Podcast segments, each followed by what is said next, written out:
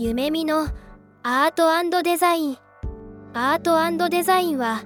これからのアートやデザインとその周辺領域にまつわる夢見メンバーの壁打ちの様子を外部にダダ漏れさせた生々しい会話が聞けるポッドキャストチャンネルとなっております。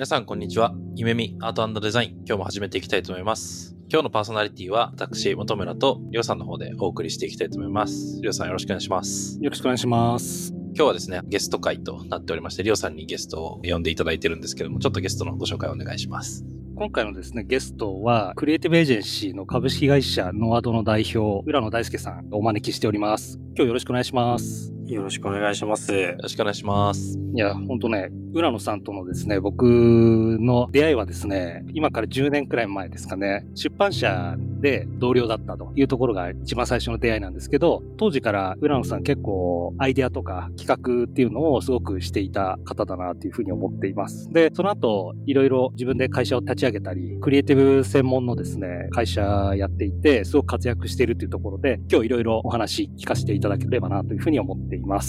よろしくお願いします。よろしくお願いします。まずは、浦野さんの自己紹介といいますか、ノアドでの事例紹介でもいいんですけども、軽く話伺ってもいいですか？かしこまりました。僕はあの結構 hyperactivity なトークをしちゃうんですよ。 hyperactive って、まあ普通に日本語にするとあの多動性ってことなんですけど、まあ、ちょっとあんまり仕事とか性格的には多動感ないんですけど、割かし喋りは結構多動的にいっちゃうんで、会話が前後して、いつの間にか多分、あれ？それ、あの、さっき話してる内容と全然ちゃうやんみたいな感じになるんですけど、まあそういう人だと思って聞いてもらえればなっていう感じですかね。まず自己紹介としてはそこ結構ポイントなんで、ああの人 hyperactivity の人や、みたいな感じだと思ってもらえると嬉しいですと。で、僕自身は自己紹介喋ると結構永遠と30分くらい喋れちゃうんですけども、最初は映像のプロダクションからキャリアスタートして、で、そこから映画の配給会社に入って、で、さっき吉田さんが言ってたように出版社に入って、で、その後独立をしているっていう形ですと。で、ノワドという会社を今やっているんですけども、まあ、ノワドは、まあ、いわゆるクリエイティブエージェンシーっていうところで、広告の仕事とか、まあ、企業系の仕事とかも結構多くやらさせていただいてるんですけども、僕の根っこにある部分でいくと、まあ、やっぱりクリエイティブ自体を事業にしたいっていう自分の一番やりたいこととして、そこに多くの記事を置きたいなって思っているので、それもあって自分が独立するときにコンテンツビジネスを基本的にやりたいっていうところで今会社を作ったっていう形です。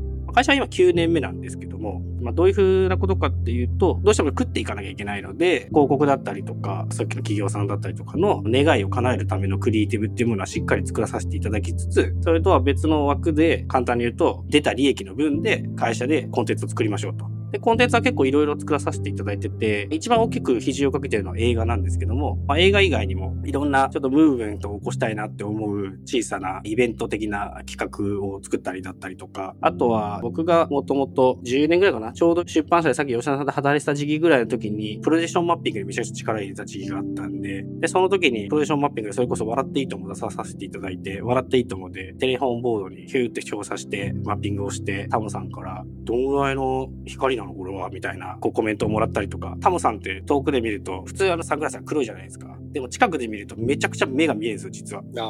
で、僕はプロジェクションマッピングの説明をしながら、あれでもタモさんは遠くから見るとサングラスで隠れて目が見えないけど、近くで見ると透けて見えるなと思いながら、この透けて見えるっていうのとなんかマッピングっていうのはかけられるんじゃないかな。タモさんのメガネでやればよかったなみたいなとか思いながらとか、なんかそんな思いながら笑っていいところに出演させていただいたって感じです。まあ、そんな感じで、プロダクションマッピングって結構直結でコンテンツになるというか、ストレートに 2C でお客さんに楽しんでもらえるみたいなコンテンツがあったので、まあ、その辺も結構自分の中で、どうやったらそういうデジタルコンテンツがお客さんに楽しんでもらえるもので作れるかみたいなものとかも開発したりっていうのはやらせていただいてますね。まあ、本当多動なね、取り組み、ね、活動されてますけど、浦野さんの中で軸になってる考え方とかってあったりするんですか？例えば映像とか、まあさっきのイベントとか、まあ食の店出したいよねとかっていう様々なクリエイティブがあると思うんですけど、浦野さんのクリエイティブ術じゃないですけど、なんか軸にしているものって何ですか？そこも話で長くなっちゃう感じはするんですけども、一言で言うと、可能性があるっていう風に直感的に感じる部分にアート性だったり、クリエイティビティだったり、あとは人の機微に触れて動かすみたいなものがあるのかなっていうところに結構一番好き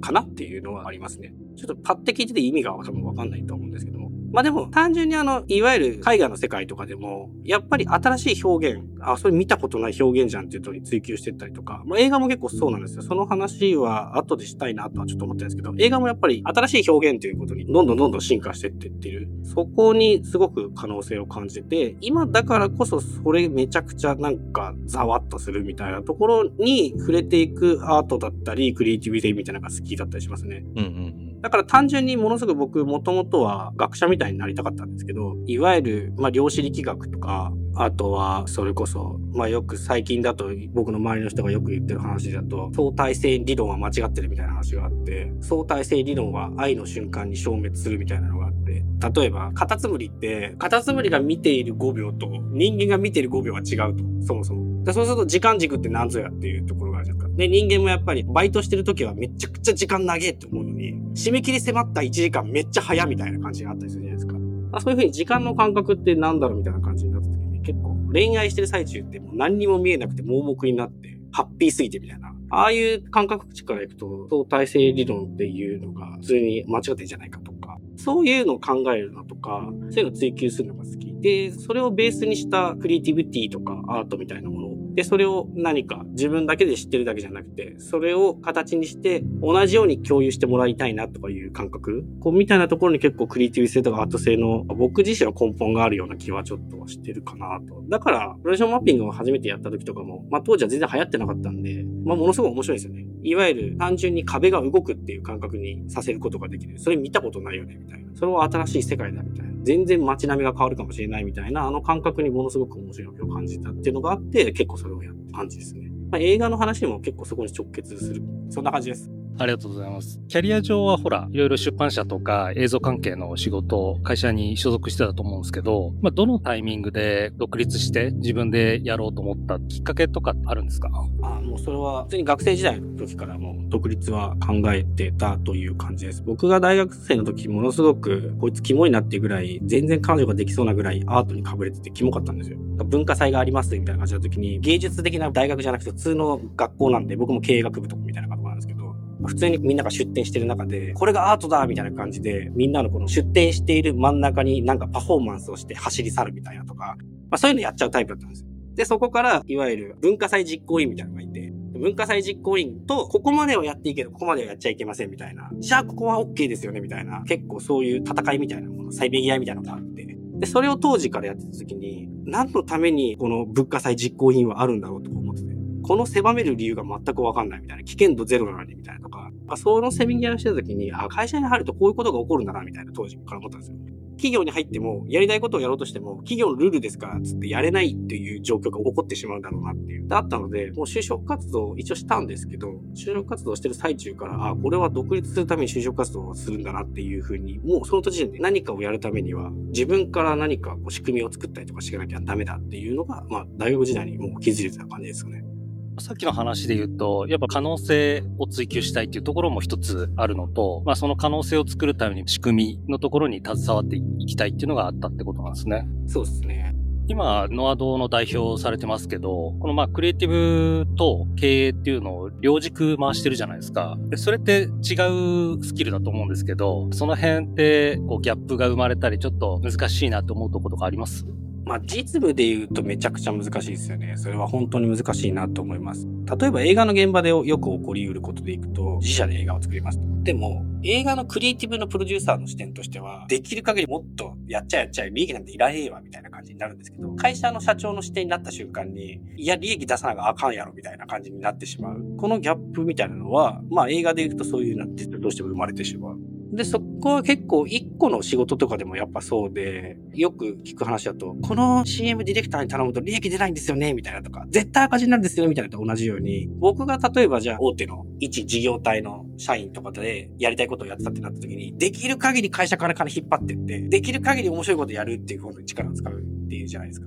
でも、その社長だと逆になるんですよ。面白いものは作んなきゃいけない、もちろん。でも、その枠は限界ありますよね、みたいな。そのせめぎ合いみたいなものは結構心が折れますね。うん、そうなんですね。悲しくなってくるんですよ。あれっつって。両立できないみたいな。この感覚みたいな。この辺、本村くんとかどうですか？本村くんもね、デザイン組織の中で推進しながら、まあ、売上とか、そういった利益面とかも同時に見るじゃないですか。そうですね。いや、さっきは何かをやるためには自分で作るしかないって、こう、浦野さんがおっしゃられてたのが一番、こう、印象的で、結局、どっから組織に入ると誰かが決めた枠の中で自分がこれならできるかもな、みたいな。ちょっとだったらできるかもなみたいな多分発想になってしまうので、究極自分が本当にやりたいっていうふうに何か思った時には、何らか事業体を立ち上げるしかないっていうのが、直近僕もようやく理解できてきた感覚だったんですけど、まあ、と同時に、一方でそれをやるためにはそれを運営する力みたいなのが 必要になってきて、クリエイティブな現場の目線と経営の目線とのそのせめぎ合いっていうのは、他の人の枠組みから抜け出しても、こう、結局同時に現れてくる現象なんだなっていうのを今聞きながら改めて思っていて、僕個人は割とそのギャップの中でどう生み出すかみたいなのは楽しいなっていう風な感覚がありはするんですけど、こう、浦野さんがちょっと心が折れたみたいなお話があった中で、どの辺りが一番心が折れるポイントだったのかみたいなのを 詳しく聞ければと思ってました。その話も後でしようかなと思ってたんですけど、まあ結構このプロデューサーの仕事って人の心をデザインする仕事っていうのが僕の中ではあって、いかにこの目的、ゴール地点がある中で、まあ対話をしてって、対話をしていくんだけど、でも時にはなんかモノローグみたいな、ダイアローグだけじゃなくてモノローグのような、先導するようななんか熱い気持ちみたいなのが必要だったりとか、まあ、その辺を使い分けながらやってって、こう、一緒の人の気持ちをやっぱり少しずついい方向にデザインしていく。で、それを培っていく中で最大化を図ってゴールへ向かっていくっていう風なやり方をするかなっていうのが、まあ僕はプロデューサーの仕事と、まあ自分の中で認識してます。で、まあそんな中で、結局、その人の心をデザインするっていう風に、さっき言った、まあ対話を重ねてたり、先導していくみたいな感じだった時の、その先導していく、この指針みたいなものが、結局、会社をちゃんともう答えさせるためにはっていう部分と、このクリエイティブを良くするためにはっていうところの部分の、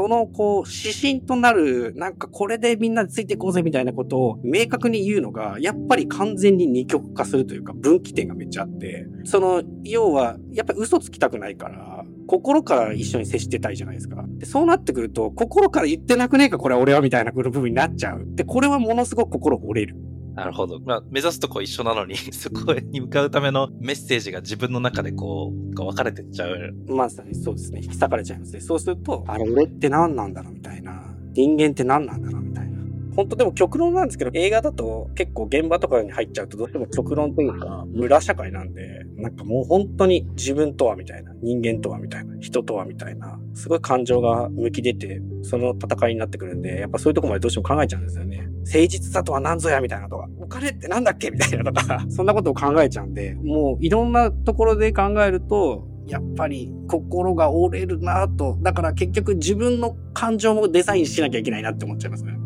この辺、リオさんとかも結構共感する部分多いんじゃないですか。いや、まあ共感しますよ、そりゃ。そうですよね。やっぱまあ、クリエイティブの部分とそれ以外の経営とか収益の部分とかっていうのは、一メンバーだとあんまり意識しないところかもしれないなとは思いつつ、浦野さんみたいに、まあ代表として12人のメンバーを抱えてたりすると、やっぱり同時にそういうのも必要だし、あとはまあ映画のプロデューサーっていう立場上、そういったところもすごく重要なんだろうなっていうのを、二面性っていうか矛盾するものを抱えながら活動されてるんだなっていうのは共感するなっていうふうに思いますね。で、ちょっと話が変わるんですけど、様々まあ仕事をされてる中で、まああの、ゆめみとの仕事も実は何個か一緒にやっていただいてて、で、その辺って、浦野さん的には、あれですか、引き裂かれてないですか大丈夫ですか？ゆめみさんとのお仕事は全然引き裂かれてなくて、むしろ、ゆめみさんが結構スキルを持ってらっしゃるじゃないですか、会社としての、ものすごく。でも、そのスキルだけにとどまらず、割かしこう、多角的に何か攻めていこうとしているっていうエネルギーをものすごく感じてて、まあ、例えば、それは、あ、そっか、そういう風に営業していくのかって思ってるんですけど、やっぱり一個、この one 案件じゃなくて、 one 案件からちゃんと two 案件に広がるような、それこそ対話をしていくとか、で、そこの部分も結構大事にされてらっしゃる部分。あとは、吉田さんとか近いからなんですけど、遠くから見てた時に、吉田さんのこの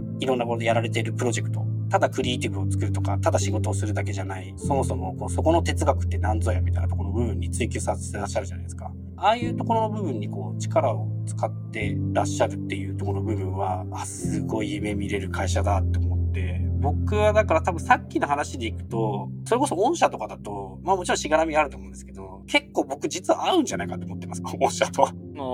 あ、御社に入社するのが合うんじゃないかと僕が。浦野さん割と夢見に合う人材なんじゃないかなと思いますね。結構自発的にまあかなり動くタイプですし、まあその可能性を追求するっていう面では、すごく実は合ってるんじゃないかっていうのは、まあ僕も思ったりしますね。浦野さんに対して。そうですね。そこの享受できてるところの部分がやっぱすごいなと思います。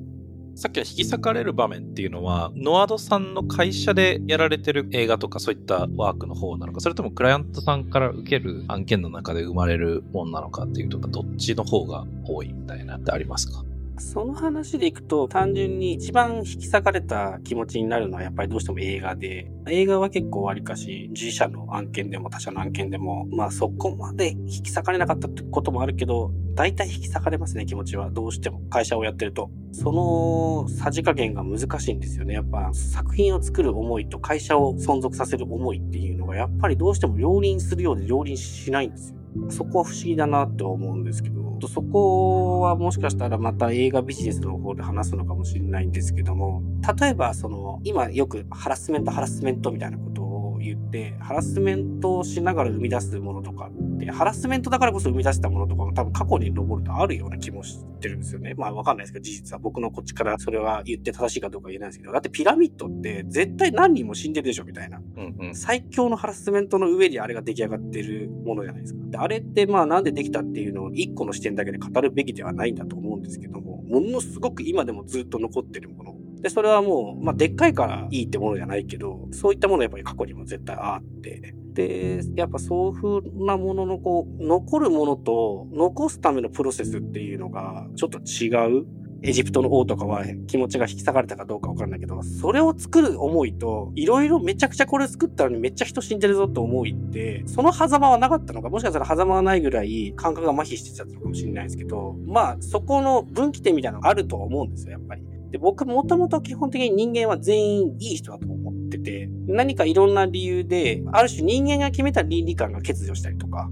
道徳がちょっとおかしくなったりとかってするけど、とか、あとは、まばゆい欲望に駆られて、でもその欲望はある種、もともとはすごい純粋な気持ちだったのに、いつの間にかなんか誰かを傷つけてる欲望に変化したとか多分いろいろあったりするじゃないですか。そういうふうに自分の心が、その自分にとっての道徳心とか倫理観って何ぞやねんみたいなところに、そこの分岐点ににこう立たされちゃって自分が。で、そこで、ああ、ああ、この人のためになってるけ、この人のためになってない気がするみたいなところに気持ちが引き出される感じです。作品を見る側の視点からいくと、どれだけその作られたものにインテグリティがあるというか一貫性があるかとか統一感があるかみたいなところっていうのは結構その大事なポイントというか、心が動かされるポイントだなっていうのを個人的には思っていて、それが、うぞうむぞうの、うごうの衆から生み出されたものなのか、それとも結構そのカリズマティックなリーダーの個性から生まれたものなのかっていうのは、出てくるものが全く違うような気はしていて、その浦野さんのお話は割とその後者の部分というか結構強いリーダーシップというか、それがクリエイティブディレクターとしてどこまでやりきれるのかみたいなところがポイントだったりするのかなっていうのはちょっとぼんやり聞きながら思っていたところだったんですけど、その辺いかがですか？まあ、その辺でいくと、やっぱり、世の中ものすごく難しいですよね。なんか今サムテいくと多分メディア論の方までたどり着いちゃう感じはして、ものすごく話がまた長くなっちゃう感じはするんですけど、例えば映画の著作の話でいくと、アイデアは著作になんないんですよ。で、本に具体的に字を入れた時点で、その人が脚本クレジットが入れられるんですよ。まあ、脚本も、脚本家との話し合いによっていろいろ決めていくんですけど、脚本なのか、脚本協力なのかとか、脚本監修なのかとか、いろいろ、まあ、あるんですけど、枠が。そういった中で、どちらにしよう、本にアイディアをめちゃくちゃ喋ってても、全くそれはクレジットには、権利としては取れなくて、あくまでも1行でもいいから書いたら、権利として取得できると。それがまあ、法律なんですよ、ルール。でも、僕は弁護士からそれは聞いてる情報なんですけども、それを聞いたときに、なんかそれはそれで違うような気がして、ものすごくハレーションが起きるような内容だと。だって、めちゃくちゃアイデアで喋りまくって、ほぼそれで形になってもその人は権利として取得できない状況じゃないですか。それってなんだろうなっていうふうにやっぱ思っちゃうんですよね。だから、結構クリエイティブを作って、誰が何かを生み出して、そしてそれでどういうふうなプロセスで生み出してっていうふうな部分のところって、何かある種信頼この人がこう生み出したもので、この人のために何とかしてあげようとか、なんかそういう信頼がものすごくやっぱり大事だと思うんですよ。だから僕、プロデューサーは対話を大事で、人の心をデザインするってそういうところで、どれだけこう、信頼を生みながら、生ませながらプロジェクトをしていく信頼を生ませながらクリエイティブを生ましていく。で、最終的に出来上がったアウトプットも、まあその信頼の上にものすごく成り立っている。信頼がもう少し使いたければ、それぞれの個々の能力も引き出せて、一個一個の細かいワンオームゼブのクリエイティブ的な部分のところも相乗効果で上がっていくとかいう部分も含めていくと、まあやっぱその信頼を生むためにどうデザインできるか、みたいなところは超大事。まあだからそこの部分でいくと、信頼を裏切ってるような感覚になるって感じなんですよね。そこで引き裂かれたっていう部分に関していくと。うんうんっていう、ちょっとごめんなさい。話が遠回りになっちゃうんですけど、そういうイメージですね、僕は。だから結構、人に向き合うのってものすごく難しい。だから、それこそさっき言った、いろんな人のアイデアをどれだけ信頼をもとに一個の形にしていくかって、僕の中ではものすごく大事。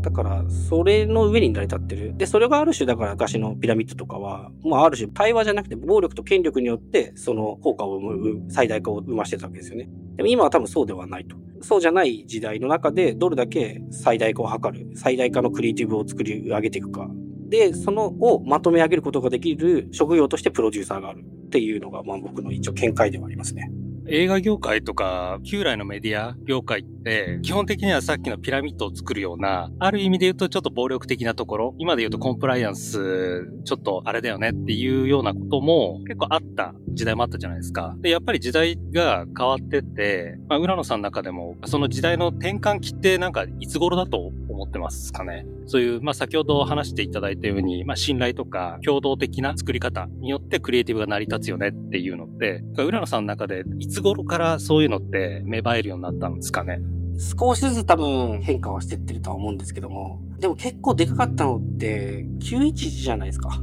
あの瞬間って何か全員が焼き付けたビジュアル、誰一人とも知らない人いないみたいな。あのビジュアルをまざまざと見た時に、全員があの瞬間に、おのずといろんな見解を生まざるを得ない。で、未来のことも考えなきゃいけない。で、自分の立ち位置もなんか考えなきゃいけない。考える尺度だったり、解像度っていうのは人それぞれだと思うんですけども、SNS の力もすごくあれは後押ししてるような気がしてて、あれを見た瞬間にやっぱ、ちゃんとした情報を取得していきたいとか、自分の意見を述べたいとか、そのきっかけにはものすごくあの瞬間はあったのかなという感じがします。僕が生まれてから例えば湾岸戦争の記憶もあるんですけど、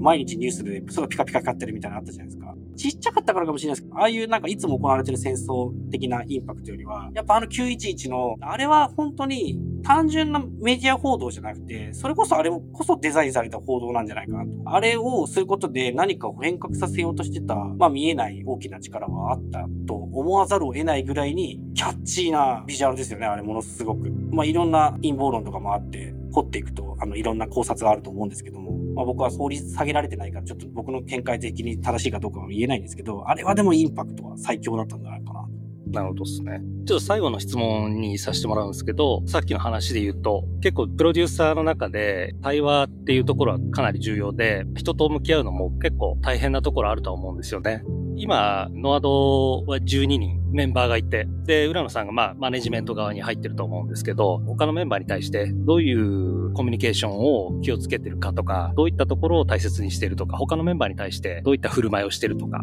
そういったところはいかがでしょうか？いろんな、またそれこそそれもアプローチの仕方があるんですけども、まあ、僕が大体自分の部下に言う話があって、テトリス理論っていうのがあるんですけど、まあ、これは僕が作った理論なんで、そんな理論ちゃうわって思うかもしれないけど、テトリス理論っていうのが、テトリスって多分皆さん大体やったことあると思うんですけど、まあ、例えばマックスが100レベル、まあ、99が多いですかね。99が最終面なんで、その時にまあみんなやるってなった時に、一回例えば頑張ってって少しずつレベルを上げていくんですけど、30レベルまで行ったってなる。そうすると、1回やめても、30レベルって大体到達するんですよ。1回30レベルに到達した人。で、もう1回やっても30まではなんとなく感覚的にいけると。で、僕はそれがスキルだと思って。でも30から31にするってものすごく大変なんですよ。めちゃくちゃ大変だけど、31になんとかみんなするためにこう少しずつアップしてる。だけど、いきなりやっぱ60レベルは絶対できないし、っていうふうにちょっと思うんですが、特によくいろいろ話を対話してた時に、やっぱり積み重ねてってレベルを上げていくものなのに、割かしこう、自分の置かれた環境のせいで、自分は30でしかないみたいな。本当は60レベルクリアできるって結構こう、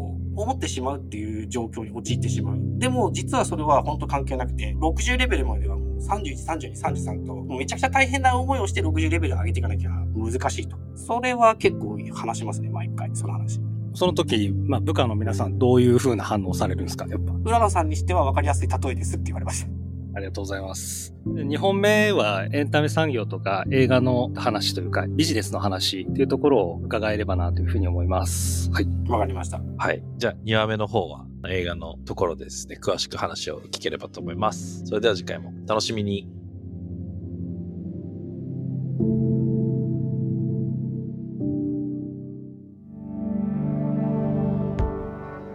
今回のエピソードはいかがでしたか？聞いていただいた皆さんに少しでも何か新しい発見があれば嬉しいなと思っています。もし、ゆめみアートデザインのポッドキャストを楽しんでいただけていましたら、ぜひフォローとレビューをお願いいたします。最後に簡単な案内をさせてください。ゆめみでは新たなデザインチームのメンバーを通年採用で募集しています。詳しくは概要欄のリンクからご覧ください。また、デザインインターンも春と夏に開催しておりますので、学生の皆様はそちらもご覧いただければと思います。それではまた次回お会いできることを楽しみにしています。